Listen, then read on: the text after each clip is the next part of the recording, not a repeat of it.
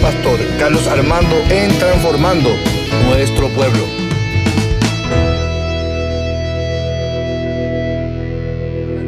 que queremos ver su hermosura. Y yo creo que no hay nada más importante que reconocer que la presencia de Dios está en medio nuestro. Y que cuando está la presencia del Señor en, medio de nuestras vidas, eh, podemos confesarle a Él que queremos mirar su hermosura, queremos observar su presencia manifestada en nuestras vidas. Y yo estoy seguro que Dios desea derramar su gloria en su vida, en tu vida, amén.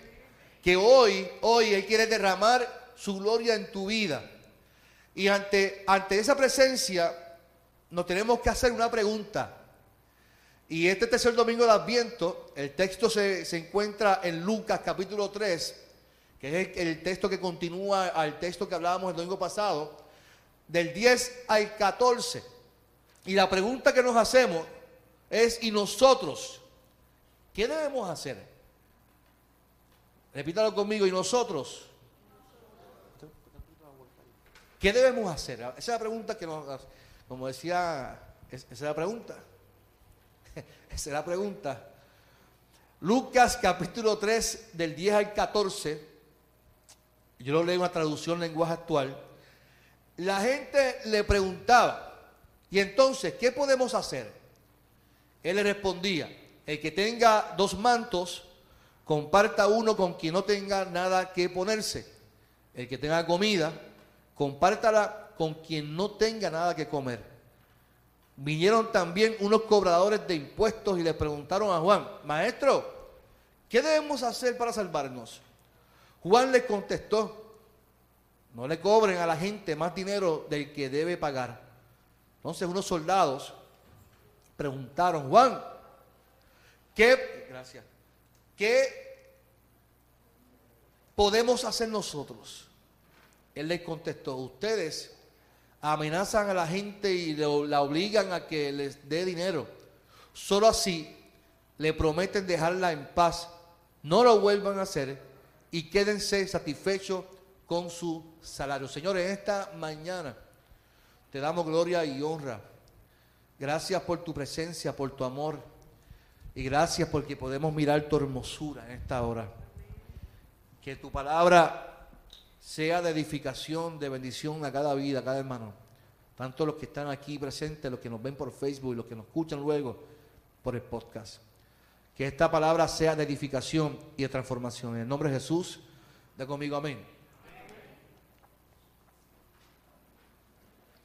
El domingo pasado hablábamos sobre el asunto del nacimiento de Jesús y, y observamos el texto de Lucas que nos afirma que ya estaba todo listo para ese nacimiento, que estaba listo para su llegada, que estaba todo listo y que todo el ambiente en cuanto a lo político, a, lo social, había una crisis, había problemas sociales allí y Jesús venía entonces como un nuevo rey, como este rey que traía paz, este rey que traía justicia, este rey que traía algo importante, que es gracia, gracia inmerecida.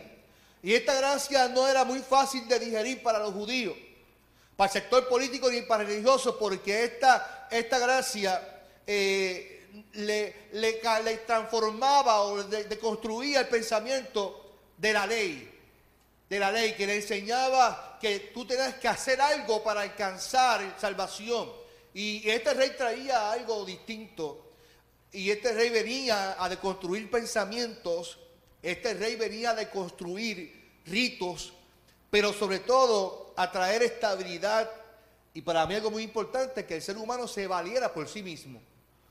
Jesús vino a valer que el hombre se valiera por sí mismo, que no dependiera de, de- de alguien, de algún sistema, que se valiera. Por ejemplo, cada vez que algún enfermo se acercaba, Jesús le daba valor a esas personas. Cada vez que una mujer se acercaba, le daba valor a esa persona. Así que todo estaba listo, pero entonces llega el momento de los bautismos de Juan. Y es interesante que Marcos, ni Mateo, eh, ni Juan afirman esta- este- estos relatos. Y Juan el Bautista afirma que muchos llegaban entonces a bautizarse con Juan antes que llegara Jesús.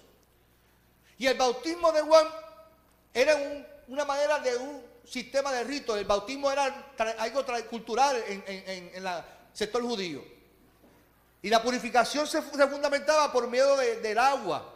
Y esta tenía su significado. El agua se utilizaba en los ritos de purificación legal y entre otras circunstancias. Y yo, yo recuerdo, ¿verdad? Eh, en esta ocasión, eh, que se, iba a administrar el bautismo a los soldados, a los publicanos, a los pecadores que estaban allí. Estas personas no eran admitidas al proceso porque no, no vivían, ¿verdad? según Juan, no vivían bajo lo que se supone que un, un fiel creyente viviera. Este bautismo era signo de conversión. El bautismo de Juan era un signo de conversión. Había tener que tener un proceso de transformación. Hay un proceso de arrepentimiento, según Juan. A los que se quieren bautizar, Juan les da unas recomendaciones en el texto. Y muy, muy contundentes, que conllevan lo que se llama, para mí, una palabra favorita mía, metanoia, que es un proceso de transformación de mente. Y yo creo que la iglesia debe de, entender, las iglesias en Puerto Rico deben entender en el mundo entero, que la transformación del ser humano no se fundamenta en simplemente yo decir que tienes que cambiar o tienes que dejar de hacer algo. Se fundamenta en educación, en una transformación del pensamiento. De nada vale que le digamos aquí, yo como predicador, tienes que hacer así, dejar de hacer esto, lo otro, si no le enseñamos y transformamos el pensamiento. Por lo tanto, Note que, aquí no se apelaba a las emociones, no se apelaba a la convención momentánea. Juan apeló a las acciones y a la transformación de arrepentimiento de la metanoia. Usted se quiere bautizar, camada de víboras, y los confrontó y los educó y les dijo qué tienen que hacer. Así que nosotros tenemos que entender que este bautismo era algo más allá de un rito. Este bautismo era algo más allá de un rito de, yo querer, eh, mira Juan, ¿qué tengo que hacer para bautizarme? No, pues venga, yo te bautizo ahora. Si fuéramos nosotros, enseguida bautizáramos a cualquier persona. Después que cojas las clases, no importa, y, y aceptas a Jesús como tu Salvador. Para Juan no era simplemente de coger una clase, para Juan no era simplemente de que tú aceptes había que tener un testimonio, había que tener una relación y había que tener un arrepentimiento, una transformación de mente. Porque si había transformación de mente, había un cambio de actitud en el pueblo. Una vez yo recuerdo, una hermana me dijo, hace años atrás, yo, yo empecé en el 2004, una hermana me dijo, pastor, yo quiero que usted me bautice en el río, yo no quiero que usted me bautice en la piscina. Y yo, ¿por qué usted quiere que se bautice en el río, hermana? Yo nunca he bautizado en el río. Pastor, yo quiero que cuando usted me meta en el río, el río se lleve todos mis pecados. La corriente se lleva todos mis pecados. Y yo, y yo, decía, hermana, pero es que el río no se va a llevar sus pecados. Los pecados están dentro de uno, están en la mente, ¿sabe? El río no se los va a llevar. Se, se bautice usted en, en, el río, en la piscina, se le eche agua por encima eso tiene un significado. Es lo que hay dentro de dónde? Del corazón.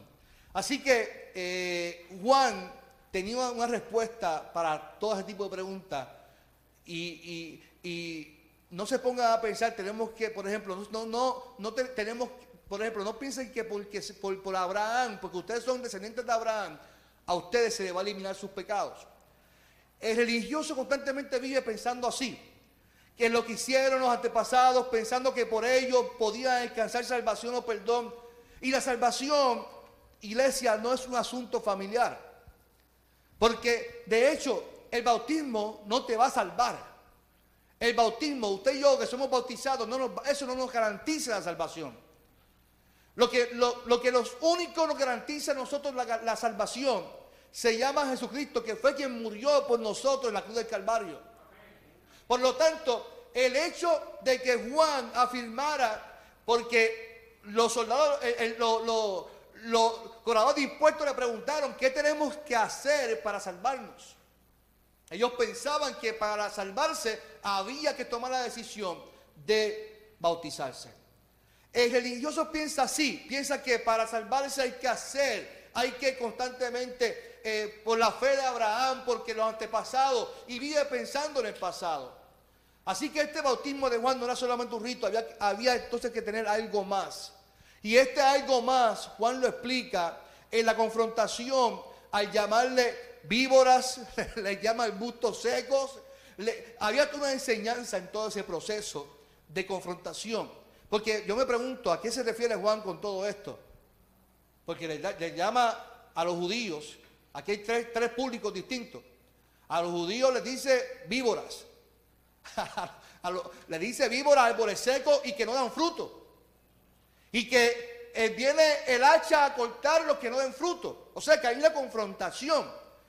Pero hay una pregunta para que Juan le respondiera de esa manera. Y la pregunta que llega el primer sector judío, le pregunta, ¿qué tienen que hacer para bautizarse? ¿Qué ellos deben de hacer? Entonces, ante la pregunta, ¿qué debemos de hacer? Porque esta pregunta es producto de la confrontación de Juan. Y esta confrontación les exigía, una conversión total. Es más, repítalo conmigo, conversión total. Y hoy día para mí, hoy día, para mí, si Juan el Bautista fuera el predicador del día y Juan le habla así a ustedes o a cualquier iglesia, Juan fuera totalmente votado, la gente indignada por el mensaje que Juan traería al mundo entero. Porque Juan le confronta a la gente su realidad de vida. ¿Qué tienen que hacer? Ustedes son una camada de víboras, no dan fruto. O sea, esta gente tiene la mejor intención de bautizarse y Juan les está dando una copia de su rayo X de su vida dentro de su corazón. Esta gente tenía eh, un pecado, tenía unos ritos, tenía una maldad dentro de sí porque la ley los llevaba a eso. Y Juan quería ya desde ya implementar lo que sería el reino de Dios, porque si usted se si usted observa, lo que Juan está exigiendo a ellos es parte de lo que trae Jesús como reino de Dios. ¿Qué entonces le dice Juan? Ustedes quieren bautizarse, ¿qué, qué tienen que hacer? Pues primero tienen que darle un manto al que no tiene. El que no tiene, dale un manto. El que no tiene alimento, dale comida. Esto lo que quiere decir es que ustedes tienen que ser justos, y, eso, eso se habló el, el jueves pasado, y, que la gente pueda entender que la necesidad de la gente es, parte de nuestra necesidad. Y que tenemos que vivir pendiente a la vida del otro, no para juzgarlo, sino para bendecirlo. Y Juan le está invitando a que sean compasivos, que, que la gente viva con, viviendo para bendecir y ayudar a los demás. Pero la realidad es que hoy día la gente, con lo sensible que es la gente hoy en día, y perdona que lo diga así, con los changuitos que es la gente hoy en día que de, nada se ofenden. Este mensaje fuera un mensaje totalmente no fuera de parte de Dios para la gente. Juan les exige transformación, que no era simplemente acciones, era primeramente en la mente. De nada vale que queramos que las personas cambien de actitudes si primeramente no se les confronta con nuestra realidad de vida. La Biblia, y esto cuando yo, daba la clase de exégesis en la escuela teológica, cuando uno estudia, estudia la Biblia para aprender, uno estudia la Biblia para que la, la, Biblia nos apele a nosotros. Escúcheme bien, escúcheme bien. Toma, Junior, aquí el control.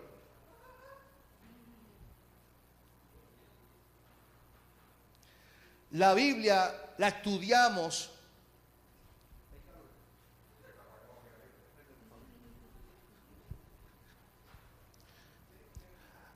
La gente, ve la gente es difícil.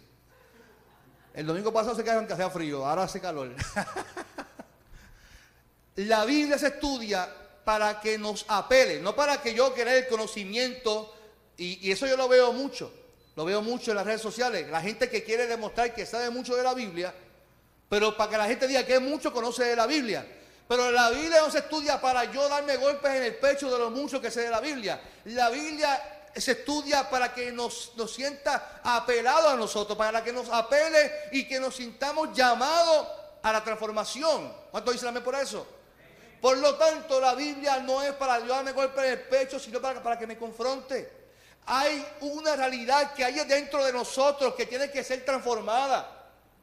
Hay gente que dice, no, pastor, es que así yo soy, Dios me quiere así. No, Dios quiere que tú seas transformado por medio de la palabra del Señor. Porque la palabra tiene que, tiene que eh, eh, transformar nuestra mente y nuestras acciones.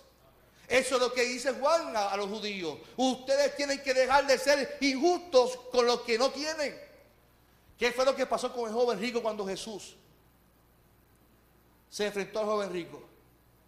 Ay, maestro, si yo me sé la ley del pie, del pie, eso me lo, sé de memoria, la ley. Ah, si te sabes la ley, pues entonces vamos a hacer lo siguiente. Pues entonces dale lo que tú tienes a los pobres. Dale de lo que tú tienes a los pobres. Y ahí es que se, ¿cómo se le dice? Se entuerce la, Eso mismo. Recuerden que yo soy gago y, y, se me traba, a mí se me, se me entuerce la lengua.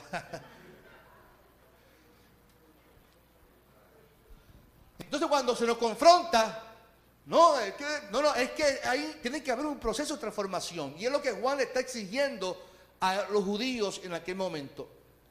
¿Qué debemos hacer? La pregunta que tenemos que hacer. Ahí viene la clase.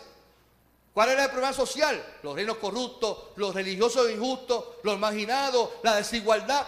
Entonces, para bautizarse, según Juan, era tan profundo que conllevaba lo siguiente. La respuesta de Juan no era tan fácil. Muchas personas piensan que seguir a Dios es fácil. Bueno, y entonces, ¿qué debemos hacer? En la mente religioso ya era normal el cometer injusticia a los gentiles, a los pobres, a la gente que no tenía. Pero para Juan había que comenzar entonces con el cambio de mente. El que tenga dos mantos, no se dé golpes en el pecho que tenga dos, dale una al que no tiene ninguna. El que tenga comida, compártala con quien no tenga nada que comer. O sea que el bautismo no era simplemente una purificación. O sea que el bautismo no era simplemente yo que, que, que, mi pecado se fuera con la corriente. El bautismo nos, apela entonces a una transformación de vida y de mente para poder servir a la gente que tiene necesidad. Y entonces allí se encontraban también unos cobradores de impuestos. Estos cobradores de impuestos tenían mala fama. Yo no, sé si eran boricuas y trabajaban en Hacienda, no sé si trabajaban allí. pero, cuando yo leo la Biblia digo, caramba, pero es que se, me parecen unos cuentos que yo veo en televisión allí. Y estos cobradores de impuestos le, le, cuestionan entonces a Juan y le dicen, maestro, reconocen a Juan como maestro. ¿Qué tenemos que hacer nosotros? Nuevamente, o a Juan, esto es un pie forzado. Esta gente que son unos, unos pecadores, esta gente que cometen constantemente corrupción con, con el pueblo, le le, le están pidiendo que les enseñe qué tienen que hacer ellos para poder alcanzar salvación. La respuesta de Juan. Número uno, no le cobren a la gente más dinero del que debe pagar. Ahora no tan solo los judíos son confrontados y se les exige una acción. Ahora también los cobradores de impuestos, los que trabajan con, el reino, los que trabajan con el gobierno, ahora también se les exige un proceso de transformación de vida. No sean injustos con los pobres, no sean injustos con lo que usted, a quien ustedes les cobran. Recuérdese que esta gente tenía poder, esta gente se sentía con autoridad sobre el pueblo y tenía autoridad para controlar. Había, no había tecnología, pero en su manera de, hacer corrupción la ejecutaban en gran manera. Porque el poder del, gobierno le daba, le daba e, ese sentido de, de, poder hacer lo que ellos quisieran. Juan está diciendo, si ustedes quieren pasar por este proceso, ustedes deben de hacer entonces lo correcto. Fíjese, fíjese, que Juan no le está diciendo algo que, que- que no sea normal. Hagan lo que, lo correcto. Cobren lo que es lo correcto. Ni lo menos ni lo más. Si llega a ser los cristianos, nosotros de hoy en día, no mira, si me puedes cobrar un poquito de menos, mejor todavía. Y eso también se llama como corrupción. Si usted como cristiano intenta siempre cobrar de menos o para usted ganar de más, eso también se llama corrupción. Es más, yo le voy a decir más. Si usted de lo que le da un ticket, usted dice, dame el ticket, yo tengo un amigo mío que es policía, me, me borra los tickets, eso también se llama corrupción. Porque si usted infirió la ley y usted sabe que violó, violó la ley y le da un ticket, usted tiene que ser honesto en la vida y pagar el ticket. Yo sé que, yo sé que no, no me iban a decir amén a eso, pero yo, yo lo sé.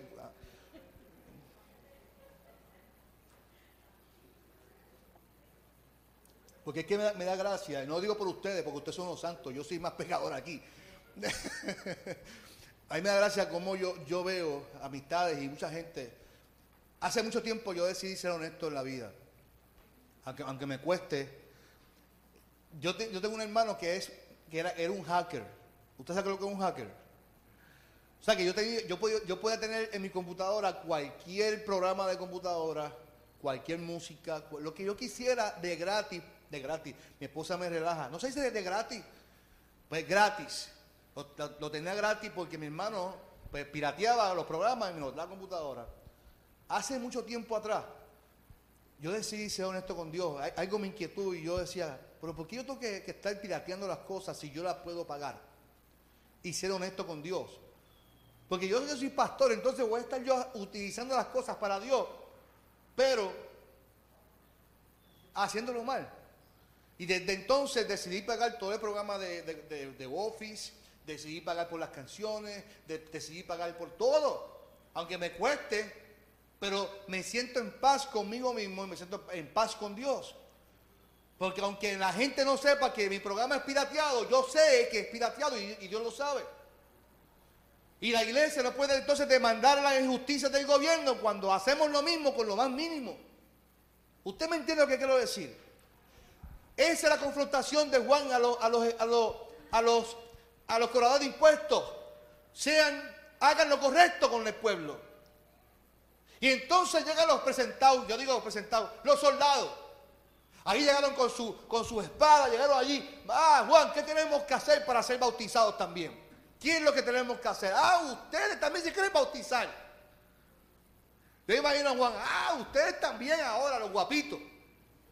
Los guapitos del barrio, los que van por ahí extorsionando a la gente.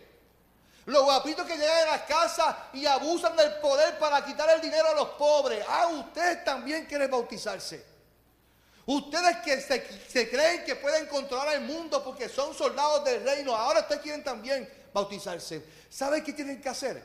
Dejar de abusar de su poder y dejar de extorsionar a la gente en la familia, en las casas e, e intimidar por su poder y así ustedes podrán hacerlo. Nótese que todos los que se querían bautizar no eran posiblemente candidatos para eh, eh, eh, bautizarse. No sé cuántas personas ya habían pasado por el bautismo, pero estos tres grupos que se querían bautizar, los tres, los tres necesitaban un proceso de metanoia. Juan les pide que dejen de obligar y amenazar a las personas que le den dinero. En estos días, en estos días, hay que, hay que hablarlo. No, no cogieron a un alcalde. Aquí hay gente que está sin alcalde ahora mismo. Aquí hay gente en Guaynabo que está sin alcalde. Porque abusaron, no, no es lo mismo. No es lo mismo que cogían dinero abusando de su posición. ¿Cuántas promesas dio él antes de ser alcalde? No, mi gobierno será un gobierno limpio, será intachable, no, no, no aceptaremos corrupción. Es que es parte del sistema y la gente le gusta eso.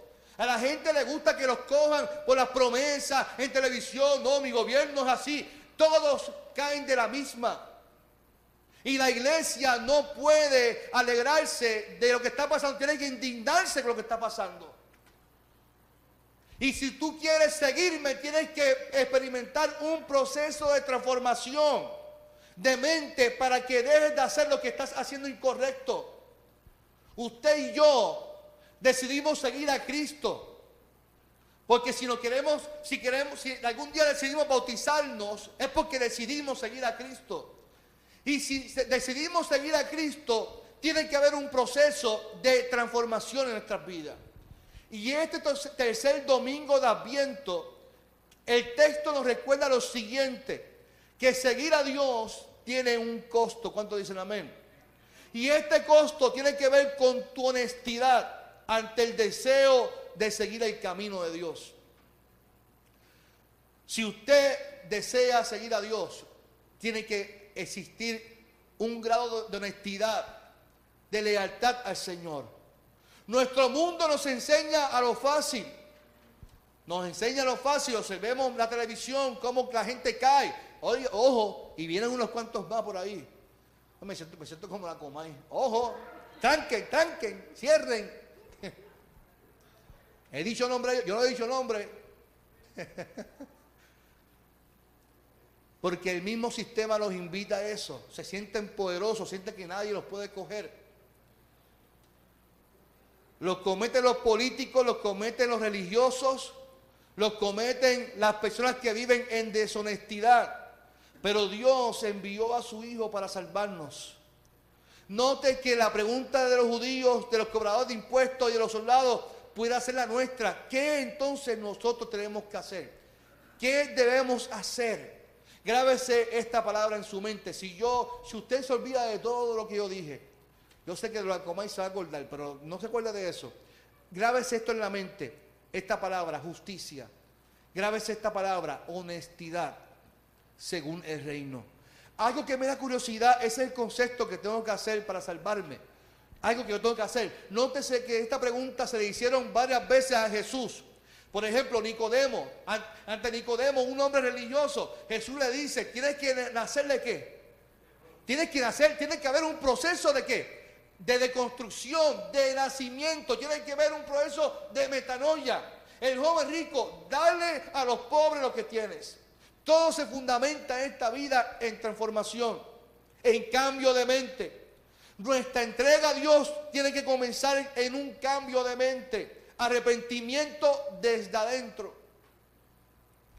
No puede haber cambio de actitud si no lo procesamos primero desde adentro. Desde adentro. No puede ser superficial. No, no, no, no, no puede ser eso de vestimenta, de que la gente me vea, que yo parezca un cristiano. No, no, no es eso. Usted sabe por qué hoy en día, si yo vengo aquí con una gorra, aquí al altar, en una t-shirt, en un maón, ustedes se van a sentir en shock porque el pastor vino así. Y hoy en día ese es el modelo nuevo de ser iglesia que el pastor sea lo más informal posible. ¿Sabes por qué? Porque están cansados de que la gente que se trepa al altar se intente vestir de una manera, pero en su actitud hacia las demás personas sea distinta. Y la gente está buscando honestidad, que sean como sean siempre.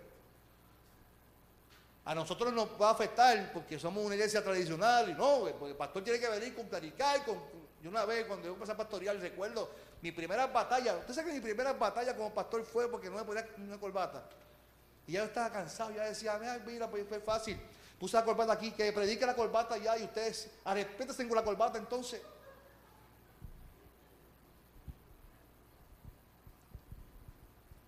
No nos importa la, la, honestidad de cómo uno puede hacer en la vida, lo que importa es cómo uno se vista, cómo la gente es. Recuerdo una vez un, grupo de jóvenes se, convirtieron en una actividad de jóvenes y el pastor comenzó a decirle, ya saben, no pelos largos, no pantalla, no esto, no esto, no esto y no esto. Y yo, pero ¿dónde, ¿dónde está eso en la Biblia? ¿Por qué tenemos que apelar a eso y no a una transformación de la mente, del corazón? Porque eso es lo que apela Juan a, los escribas, a, a los judíos, apela a la transformación desde adentro y Dios quiere trabajar contigo y conmigo desde adentro. Él quiere trabajar contigo y conmigo desde adentro. Si Dios trabaja conmigo desde adentro, cuando yo vaya a actuar, voy a, trabajar y actuar conforme a lo que Dios trabajó en mi ser. Y Dios quiere derramar su gloria y que este tercer domingo de Adviento que nos recuerde que Dios quiere trabajar conmigo desde adentro. ¿Qué debemos de hacer? Entregarnos en totalidad al Señor y que Dios siga trabajando con nosotros. Yo, yo le comentaba, no, recuerdo cuándo, si fue el miércoles, ya, ya, mi mente no me daba mucho. Pues yo decía que la transformación de nuestras vidas termina ya que nos muramos. No, ¿sabe? Aún ya en nuestra adultez, nuestra vejez, Dios sigue trabajando con nosotros, porque así es el amor de Dios. Dios nunca va a terminar. Cuando nos muramos, ahí es que Dios ya, ya no es, lo que Él comenzó en nosotros, lo, lo terminó hasta el día que Él venga por nosotros. Pues tenemos que entregarnos en totalidad a Él y permitir que Él siga trabajando con nosotros actitudes, comportamientos, esos deseos, tenemos que entregárnoslos al Señor. Porque Jesús vino a este mundo. Este es el domingo, nos recuerda que Él vino a este mundo, pero Él vino a trabajar desde adentro con nosotros. Seremos nuestros ojos en esta mañana del Señor. Seremos nuestros ojos en esta mañana. Y yo quiero, yo quiero abrir el altar si habrá alguien que desee oración,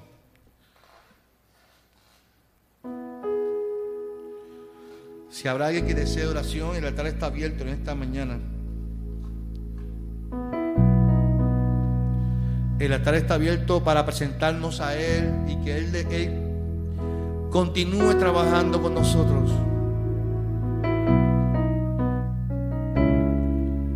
Si alguien desea oración.